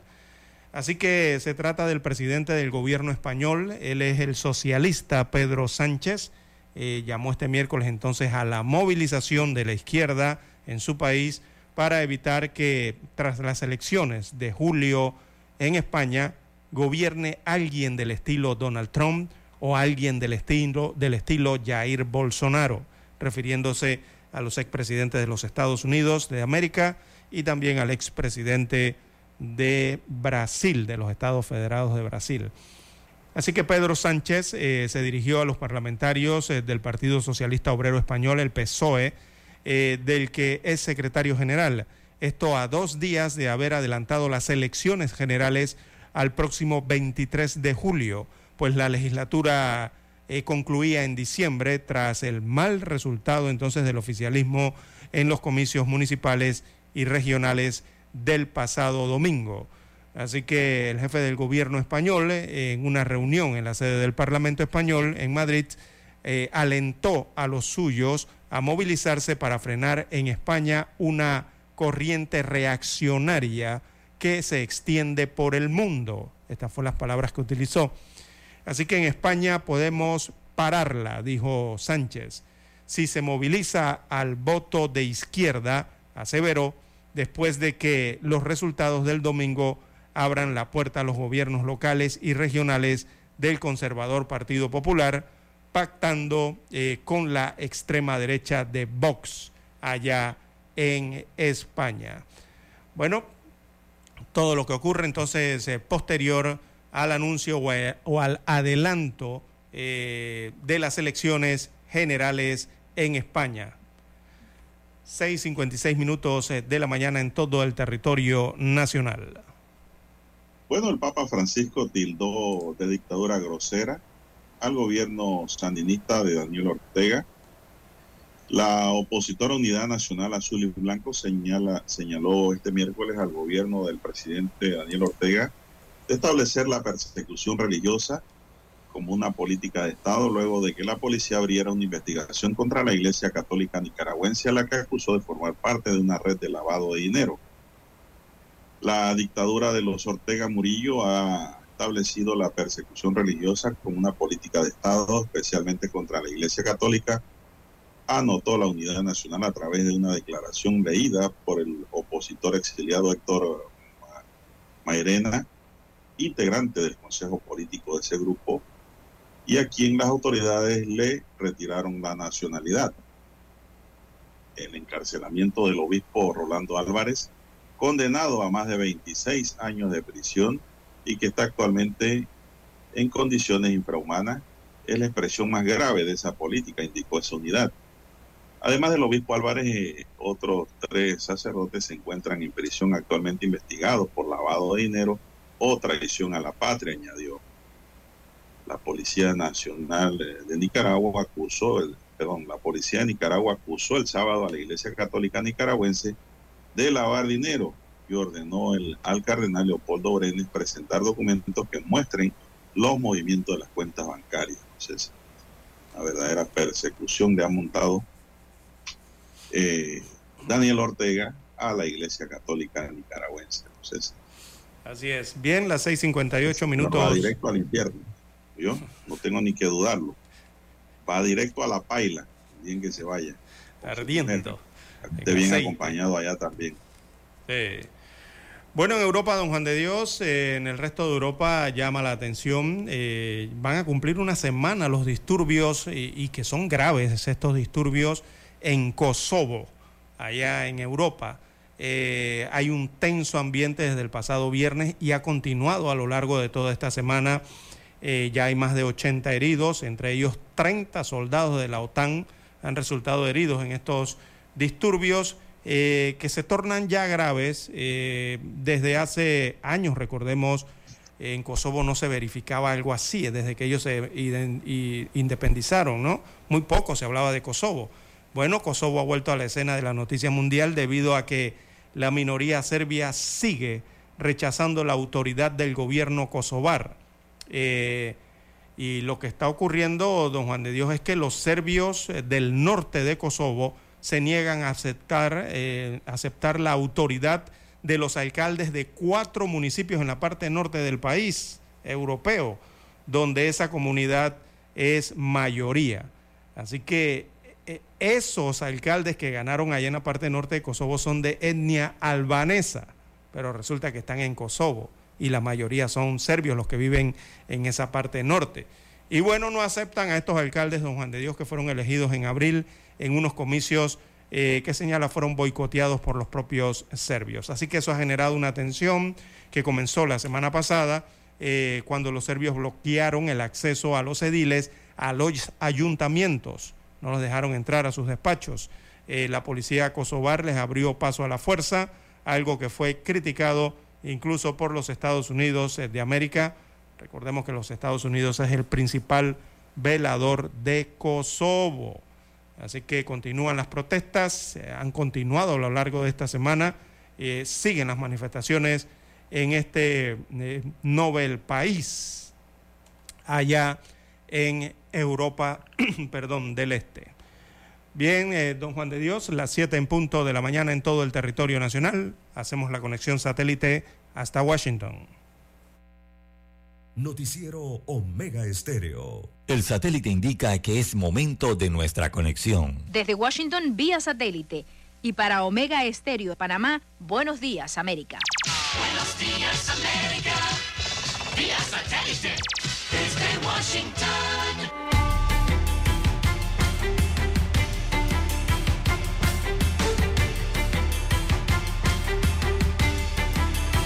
Washington les informa Henry Llanos. Según el primer mandatario estadounidense, en años recientes al menos una tercera parte de la población nacional ha sido impactada por el clima extremo. Nos informa José Pernalete. El presidente Joe Biden dijo que el pasado 2022 los huracanes Ian, Fiona y Nicole, además de otros eventos climáticos, causaron más de 165 mil millones de dólares en pérdidas en todo el país. No obstante, destacó que el impacto se vio reducido ante la importancia de los modelos de vigilancia de agencias como la Oficina Nacional de Administración Oceánica y Atmosférica, el Servicio Nacional de Meteorología y el Centro Nacional de Huracanes. José Pernalete, Voz de América. El esfuerzo por evitar un incumplimiento de pago de Estados Unidos pasa al Senado después de que la Cámara de Representantes aprobara una medida el miércoles por la noche para suspender el límite de endeudamiento del país y limitar algunos gastos federales. El líder de la mayoría en el Senado, Chuck Schumer, y el líder de la minoría en el Senado, Mitch McConnell, dijeron que se espera que el proyecto de ley sea aprobado en el Senado en los próximos días y se lo envíen al presidente Joe Biden para su firma. El presidente de México, Andrés Manuel López Obrador, planteó reforzar la colaboración para combatir el tráfico de precursores químicos como el fentanilo, que se introducen incluso en bebidas como el tequila. Nos informa Sara Pablo. El presidente Andrés Manuel López Obrador propuso una especie de tregua entre Estados Unidos y China para enfrentar la crisis del fentanilo que ha provocado la muerte de 100.000 estadounidenses al año. Un día después de que se reunió con una delegación de funcionarios de Estados Unidos, encabezados por Elizabeth Sherwood Randall, asesora de la Casa Blanca para Seguridad Nacional, el Ejecutivo insistió en que en México no se produce el fentanilo. Sara Pablo de América, Ciudad de México. Las fuerzas rusas comenzaron junio con un nuevo intenso ataque aéreo contra Kiev, donde causaron al menos tres muertos y varios heridos. Luego de 17 ataques de drones y misiles durante el mes de mayo contra la capital ucraniana, las fuerzas rusas dispararon el jueves una ronda de misiles desde tierra. Uno de los muertos era un niño y había 10 heridos según la administración de la ciudad de Kiev, la cifra de víctimas más alta en un solo ataque contra la capital en el último mes. El feriado del Día de los Caídos fue una muy buena señal para la temporada de verano en referencia a viajes y movimiento turístico. La Administración de Seguridad del Transporte, TSA por sus siglas en inglés, registró casi 9.800.000 pasajeros durante el fin de semana, unos 300.000 más que durante el mismo periodo de vacaciones de 2019, superando los niveles previos a la COVID-19 y como le dijo Aixa Díaz, vocera de la agencia de la Asociación Americana del Automóvil, AAA, a la voz de América, superando también otros factores. Y todo esto es a pesar de la inflación y del alto costo de los boletos. La realidad es que hemos perdido mucho tiempo con nuestros seres queridos durante la pandemia y ahora la gente quiere viajar con familia y amigos, ver el mundo de nuevo y están dispuestos a pues a gastar dinero. Para tener una idea de la dimensión de lo que fue el turismo el fin de semana, unos 2.740.000 pasajeros se movilizaron solamente el viernes, el número más alto en un solo día desde noviembre del 2019. La Administración Federal de Aviación dijo que el jueves fue el día de mayor tráfico aéreo posterior a las restricciones del COVID, con 54.684 vuelos y con mejoras significativas en los vuelos con respecto al 2022 en cuanto a cancelaciones. Se estima que menos del 1% de los vuelos programados tuvieron algún retraso o cancelación, un panorama totalmente opuesto al del año pasado, que por el mal tiempo, la escasez de personal y otras tensiones provocaron un aumento en las interrupciones de los vuelos.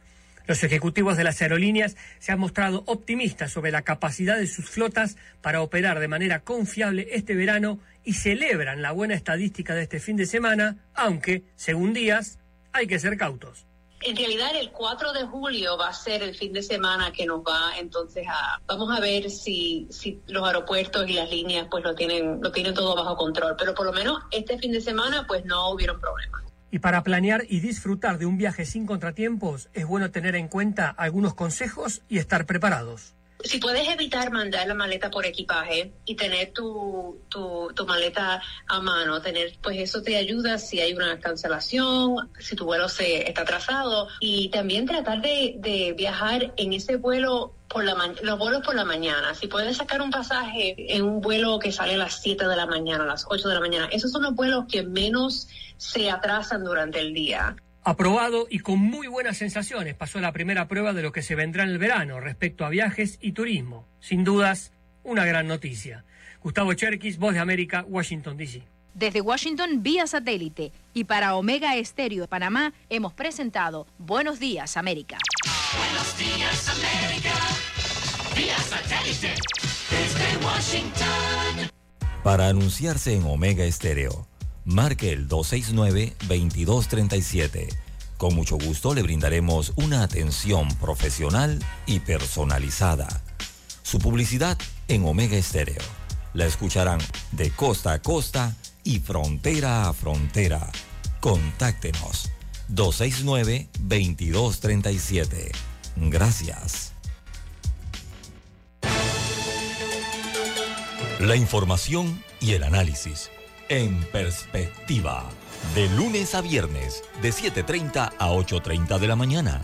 Con Guillermo Antonio Adames, Rubén Darío Murgas y Camila Adames Arias. En perspectiva. Por los 107.3 de Omega Estéreo.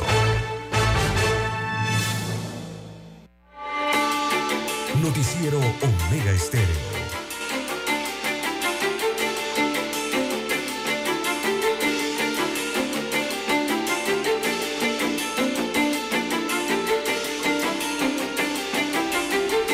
Las 7, 6 minutos, amigos y amigas. Bueno, está cayendo un pequeño bajareque en las afueras, don César. eh, las calles están mojaditas. Hay que tener mucho cuidado por el deslizamiento en la avenida. ¿verdad? Por los resbalones o frenazos pueden ocasionar accidentes. Te maneje con cuidado a la defensiva. Manejar es un placer, Dani, pero hay que saber manejar con cuidado y sin desesperarse. Así es. Es lo Bueno, que indica el radar. Es lo que indica el, es lo que indica el radar, don Juan de Dios. Bueno, Eh, César, tengo información. Adelante. Última hora, tráfico afectado en cinta costera y Avenida Balboa por cierre de un grupo de conductores de camiones Mm, volquetes. Lo mismo ha ocurrido en el Centennial, don César. Por eso me estaban preguntando qué estaba pasando en, en la vía al Centenario. Bueno, es esto. Que los camioneros pues han protestado, don César, están protestando, desconozco la causa, la protesta no se ha dicho, pero sí han trancado eh, la vía, don César, y pues eso ha afectado. El tráfico está denso en la autopista Reján La Chorrera, lógicamente. Eh, y pues hay que tener un poco de paciencia hasta que, no sé, la Policía Nacional eh, tome el control de la situación. Eh, tráfico vehicular afectado en Condado del Rey, alrededores por el cierre de camioneros. En Centennial también, don César, nos informan. Avenida Balboa. Eh, bueno, amén de que esta llovina que ha caído hoy en la mañana Complica hace que todo. el tráfico se haga lento, don César, porque todo el mundo toma precauciones en el manejo. Eh, se producen estos cierres, don César. Todo cerca del mercado de marisco. Pero tranque se va en una cola larguísima. Hay una protesta de la cual no sabemos, don César. Parece ser que no tienen vocero ni jefe de prensa que digan por qué están protestando, don César. Me imagino que protestan porque quieren que los contraten, don César. Exactamente. No, Me imagino. Eh, no, es la causa eh, de siempre, ¿no? eh, quizás no es que los co- contraten, sino es que eh, les extiendan lo que siempre han extendido, don Juan de Dios, que son los contratos en algunas instituciones, principalmente la de aseo, la que tiene que ver con los residuos, eh, don Juan de Dios, porque, bueno, lastimosamente, eh, digo, es una lástima que no sepamos que a ciencia cierta de qué se trata la protesta de estos camioneros de hoy. Pero la experiencia de los últimos años, don Juan de Dios, las últimas décadas, eh, simplemente esto podría ser un, un indicativo de los contratos en las instituciones, don Juan de Dios, para el servicio de estos eh, vehículos tipo camiones, porque lastimosamente, bueno, vuelvo y repito, no tenemos la información completa, pero lo que se ha visto a lo largo de los años es que tienen, como siempre, secuestradas a las administraciones, ¿no? Con el tema de las contrataciones. En la autoridad de Ellos aseo, sí, en la autoridad de aseo, en el Ministerio de Obras Públicas, lo mismo siempre, cada vez que salen a protestar es por eso, porque quizás eh, no le han extendido algún tipo de contrato para prestar algún servicio, no sé, de recolección de basura eh, o algún otro tipo de servicio. Eh, pero tienen que, o sea, aquí hay que entender, don Juan de Dios, de que son, son contratos permanentes, ¿verdad? Eh, para este tipo de servicios. Pero mm, quizás los camioneros no lo entienden de esa forma, ¿no? Los camioneros, la única forma... Bueno, don César, aquí tengo más información, ¿ah? ¿De, de qué se trata? A ver. Bueno, estos cierres que se han dado, don César, que encierran Avenida Balboa y la Plaza Centennial y los accesos al Corredor Norte, ellos denuncian que una licitación en línea de la Autoridad Aseo de Panamá no ¿Qué le permite a algunas empresas participar, don César. ¿Qué le dije, don Juan de Dios? Por ahí viene la cosa. Pero es que ese es el problema, eh, don Juan de Dios, que los volqueteros, mire, ellos lastimosamente es así, está ocurriendo desde hace años. Estos volqueteros o asociaciones de volqueteros en Panamá, oiga, tienen secuestradas las instituciones. Y una de esas instituciones que tienen secuestradas, lastimosamente, es la Autoridad de Aseo Urbano y Domiciliario. Eh, las administraciones en esa autoridad, don Juan de Dios, han dejado eh, que esa entidad continúe secuestrada pues, por un por grupo de propietarios de camiones volqueteros, eh, que son camiones que son diseñados para la construcción, pero están siendo utilizados para unas labores que tienen que ver con recolección de basura, que ni siquiera esos camiones están diseñados para eso. Pero el problema aquí es que en años anteriores, en administraciones anteriores, don Juan de Dios, les han permitido con, la buen, eh, con el buen lead de ayudarlos por las situaciones económicas que existían eh, a, no sé, a recoger basura, a transportar basura de los puntos de la ciudad a los vertederos. Pero, don Juan de Dios, existe equipo especializado para esos menesteres que la autoridad de aseo urbano y domiciliario ha dejado de comprar camiones compactadores especializados para realizar ese tipo de labores en la ciudad capital, es una cosa. Que el gobierno no ha querido hacer eso es otra cosa. Ellos tendrán sus razones de por qué no compran esos compactadores. Eh, pero de allí a que los camiones volqueteros de la construcción exijan a que no pueden eh, dejar de tener esos contratos, a que tienen que participar obligatoriamente en servicios y funciones para los cuales no están adecuados sus equipos o sus volquetes, ya eso es otra cosa, don Juan de Dios, ya eso es una presión, ya eso prácticamente es, y le repito la palabra, eh, tienen secuestrada esa institución y a cada director que ponen allí se dejan en este sentido. Entonces, cuando no les dan los contratos, ¿qué es lo primero que hacen? Agarran 10 camiones, los apagan, le quitan las conexiones a las baterías, atraviesan las calles y ¿quién puede mover esos camiones eh, pesados, don Juan de Dios? Entonces no se puede estar en esto semestre tras, tras semestre, año tras año, en la misma situación.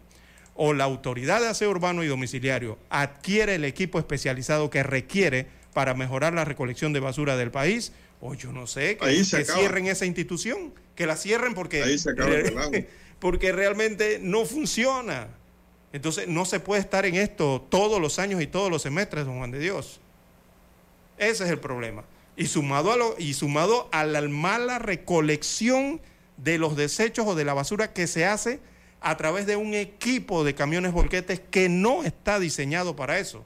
Y cuando le digo esto es porque esos volquetes los acompañan con palas retroexcavadoras o lo que sea. Y entonces usted ve a todos estos e- equipos que no deberían estar en las aceras ni en estos lugares destinados para las tinaqueras, en los corregimientos, destruyendo acera, desbaratando, eh, don Juan de Dios, las, las tinaqueras de acero, recolectando ineficientemente con una pala en una tinaquera de acero que, que no se lleva todos los desechos, don Juan de Dios, porque eso tiene un servicio especializado. Eso es un camión que llega, le- que, que conecta con la tinaquera de acero, la levanta en el aire, la deposita en el compactador atrás, no se desperdicia nada y el camión agarra y se lleva los residuos para el relleno sanitario.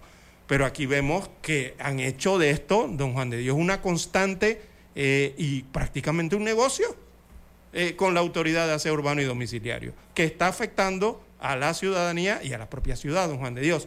Eh, el, tema que tiene que ver con la imagen de la ciudad, la mala recolección de los desechos y la destrucción del espacio público y equipo público, como es el que tiene que ver con las aceras y, y otras disposiciones, de, estructuras de disposiciones para la basura en la ciudad.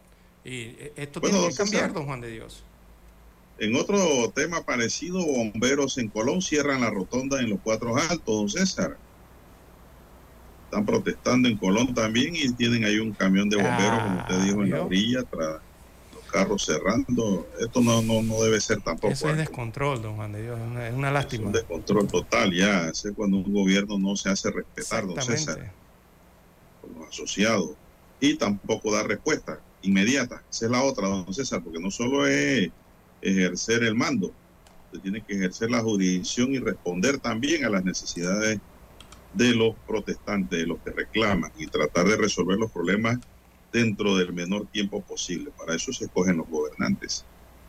Así Bien, son las 7:15 minutos, don Dani. Vamos a hacer la pausa y regresamos. Noticiero Omega Estéreo. A esta hora establecemos contacto vía satélite desde Washington. Gracias a Banco Aliado. 30 años.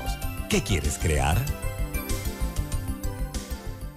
Mientras la guerra entre Rusia y Ucrania cumple ya 470 días, con combates ininterrumpidos en suelo ucraniano, intensificados en las últimas horas en las regiones de Lugansk y Donetsk y con acusaciones cruzadas de ambos lados, hay un denominador común que supuestamente ambos países comparten y es el cuidado y la preservación de la planta nuclear de Zaporizhia en territorio ucraniano y la más grande de Europa. Hoy en manos del ejército ucraniano y cualquier error de cálculo podría terminar con la vida de millones de personas más allá de la frontera de ambos países. El jefe de la Agencia Internacional de Energía Atómica, Rafael Grossi, quien lleva adelante las conversaciones con los mandatarios de Rusia y Ucrania para proteger la central nuclear, dijo que el mundo es afortunado de que todavía no haya ocurrido un accidente nuclear en Zaporizhia y emitió un conjunto de cinco principios para ayudar a garantizar la seguridad de la planta que Rusia incautó en marzo del 2022 y que ha estado repetidamente bajo el fuego cruzado de los bombardeos. Los cinco principios son comprometerse a ningún tipo de ataque contra o desde la planta, no usarla como depósito o base de armas o personal militar, no poner en riesgo el suministro de energía, proteger todas las estructuras y sistemas para el funcionamiento seguro y no actuar de una manera que podría socavar estos principios de seguridad. Desde el inicio de la guerra, la planta perdió energía hasta en siete ocasiones y tuvo que depender de generadores diésel de emergencia para evitar un accidente nuclear. El último hace tan solo una semana, el 22 de mayo. Rusia, miembro permanente del Consejo de Seguridad de Naciones Unidas, a través de su embajador Vasily Nevencia, dijo que Moscú ha tomado medidas para proteger las instalaciones. Del otro lado, Ucrania respondió también a través de su embajador, Sergi Klistia, asegurando que su gobierno nunca ha tomado ninguna decisión que podría desembocar en un incidente nuclear y que Kiev es consciente de las consecuencias catastróficas que tendría para Ucrania y sus vecinos. Más allá del cruce de acusaciones entre Kiev y Moscú, el secretario Grossi pidió tanto a Rusia, que ocupa la planta, como a Ucrania, que es propietaria, que respeten los principios, en tanto el mediador espera regresar a Ucrania pronto y afirmó que también esperaría visitar Rusia como parte de su diplomacia para comprometerse con ambas partes. Gustavo Cherky, Voz de América, Washington, D.C. En Banco Aliado creamos oportunidades. Genera un 3% de interés con tu cuenta Más Plus. Banco Aliado, tu aliado en todo momento. Visítanos en nuestra página web bancoaliado.com y síguenos en nuestras redes sociales como arroba Banco Aliado. Banco Aliado, 30 años. ¿Tú qué quieres crear? El reportaje internacional llegó a ustedes gracias a Banco Aliado. 30 años. ¿Qué quieres crear?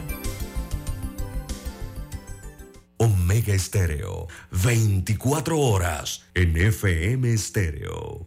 Problemas de tierra, reclamos por accidentes, despidos injustificados, reclamos de herencias, sucesiones, daños y perjuicios. Todo problema legal civil, penal y laboral, consulte al 6614-1445. Licenciado Juan de Dios Hernández le atiende. 6614-1445. Con atención en Panamá, Panamá Este, Panamá Oeste, Colón, Coclé, Santiago, Herrera y Los Santos. Anote y consulte. 6614-1445. La información y el análisis. En perspectiva. De lunes a viernes, de 7.30 a 8.30 de la mañana. Con Guillermo Antonio Adames, Rubén Darío Murgas y Camila Adames Arias. En perspectiva. Por los 107.3 de Omega Estéreo. Noticiero Omega Estéreo.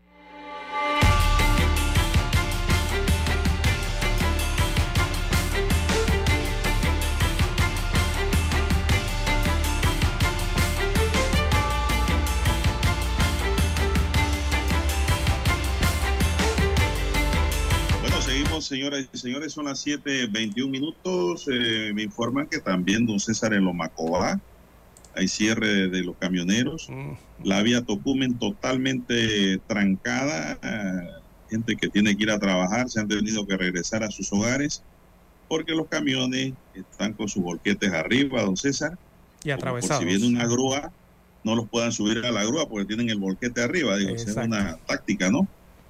Yo lo que creo aquí, don César, es que el tránsito va a tener que sancionar duramente a los dueños de estos camiones con penas, eh, con sanciones máximas, penalización administrativa máxima, eh, para que esto no ocurra. ¿Cómo es posible que los camioneros paralicen el país, don César?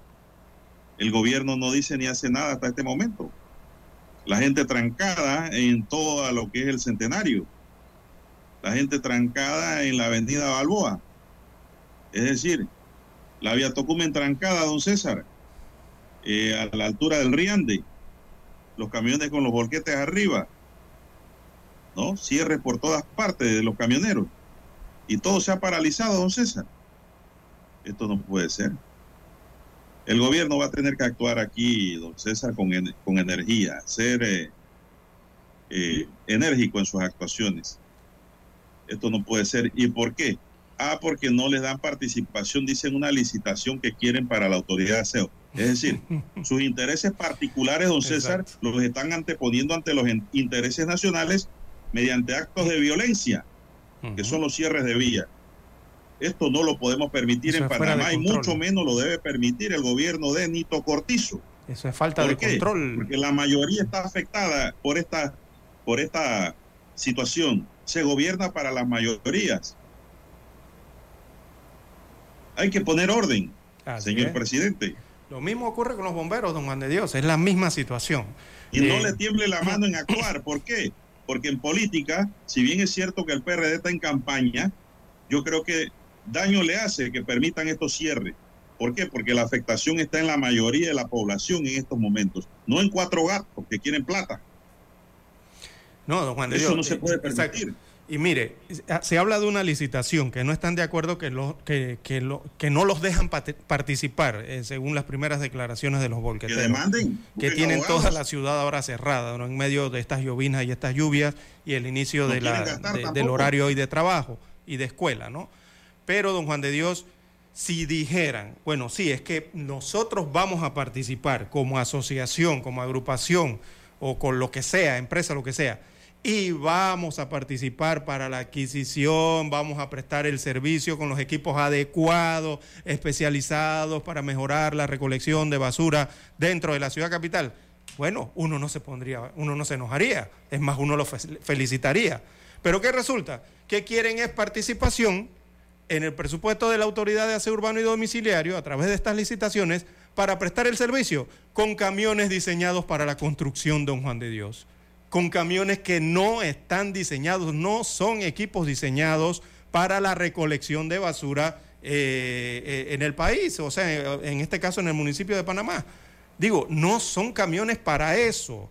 Entonces, por eso es que tenemos las consecuencias de una ciudad que se afea, de la imagen que se deja, de la recolección ineficiente de los desechos dentro de la ciudad.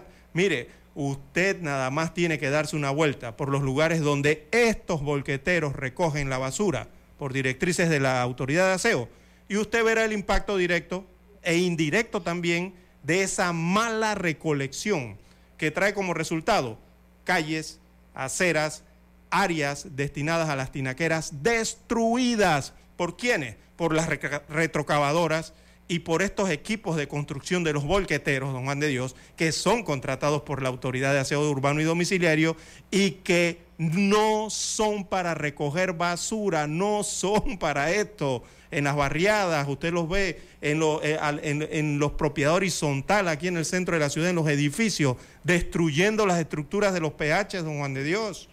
Entonces esto no se puede permitir por parte de la Autoridad de Aseo Urbano y Domiciliario, ni del Ejecutivo, ni del Gobierno. O sea, esto se llama control y orden, don Juan de Dios. Entonces, si usted no hace las cosas ordenadamente, ¿qué pasa? Tenemos la recolección de basura pésima que hay dentro de la ciudad y la queja constante de los ciudadanos y de los contribuyentes, que son los que ponen la plata, don Juan de Dios, en los impuestos para poder tener camiones compactadores adecuados. Pero no los hay. ¿Y por qué no los hay? Porque permiten estas situaciones, don Juan de Dios. ¿De qué? De estar contratando, alquilando equipos que no son para la recolección de desechos sólidos, don Juan de Dios. Entonces está más que claro aquí, don Juan de Dios, que eh, la autoridad de aseo urba- urbano y domiciliario no cuenta con los elementos necesarios para una buena gestión. Por eso es que andan como andan. Es decir, no tienen el mejor diseño, no tienen el plan, no tienen los proyectos de manejo integral de los residuos, como usted va y los ve cada vez que uno sale del país a viajar. Usted se va a Argentina, España, Francia, donde sea, y ve cómo recogen la basura en Alemania, en Inglaterra, pero aquí en Panamá no podemos tener algo así, don Juan de Dios. ¿Y por qué no lo podemos tener? Porque comenzamos mal, alquilando equipos que no son para la recolección de basura. Entonces, eso se tiene que corregir, don Juan de Dios. Eso se llama orden. Y el Estado es el llamado a seguir ese orden, ese planteamiento, esa organización, don Juan de Dios. Entonces, por eso pasa lo que pasa. Mire cómo tiene la ciudad el día de hoy trancada, por esta situación. Bien, las 7.27 eh, minutos de la mañana, ya las 7.28. Bueno, esperamos, don César. no tenemos tiempo para Esperamos más. que Esperamos que el gobierno nacional y la autoridad de tránsito imponga el orden junto a la Policía Nacional porque no podemos seguir en este relajo, don César. Claro. Venimos de una economía golpeada. Tenemos tantos problemas sociales para que cuatro gatos que ganan mucho dinero con esos camiones inadecuados para recoger basura cierren las principales entradas y salidas del país. Don César. Hay que actuar con mano dura y definida, señor presidente. Si pues se atreve a hacerlo, porque pareciera que no se atreve. Bien,